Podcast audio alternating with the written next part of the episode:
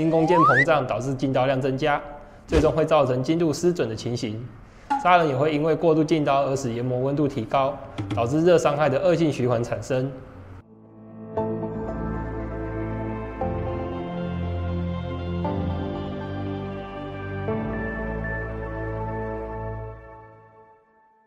嗨，大家好，我是 Frank，欢迎收看研磨大问答。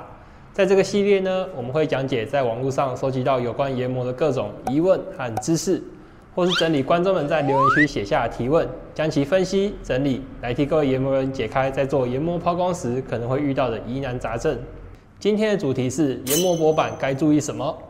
相较于一般的厚弓箭，薄板弓箭研磨难度较高，原因是较薄的弓箭热传导速度较快。容易有热膨胀的情形，会大幅影响研磨上的精度。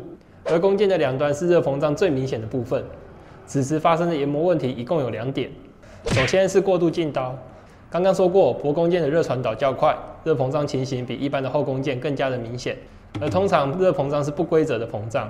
若按照平常的进刀量进行研磨的话，因弓箭膨胀导致进刀量增加，最终会造成精度失准的情形。砂轮也会因为过度进刀而使研磨温度提高，导致热伤害的恶性循环产生。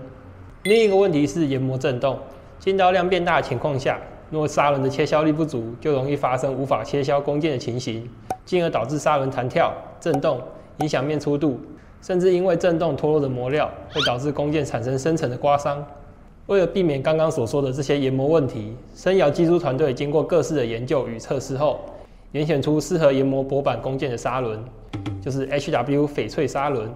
翡翠砂轮拥有两项特色，可以有效解决刚刚所说的研磨问题。首先是日本台 Ken 独家开发的 Protect 气孔技术，这项技术所产生的气孔能有效减少研磨阻力，并将热与碎屑排出，提升砂轮的切削力，同时不易堵塞，减少发热。大气孔甚至还可以提供研磨碎屑躲藏空间，避免刮伤弓箭。第二个特点是高智能化的自锐性。翡翠砂轮同时拥有 WA 及 GC 两种磨料，而这两种磨料的膨胀系数不同，研磨时若遇到高温，会使磨料自动脱离，达到智能化的自锐效果。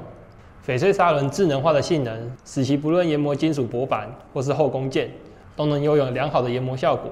日本独家的气孔技术有效散热，解决研磨热膨胀的问题。强大切削力、高智能化的自锐性，使翡翠砂轮可以长时间加工，提升研磨效率。一颗通用各式性质的弓箭，也可以达到永续环保的效益哦。研磨薄板容易热膨胀，处理难度较高，但只要把握好散热的关键，薄板研磨就不再困难。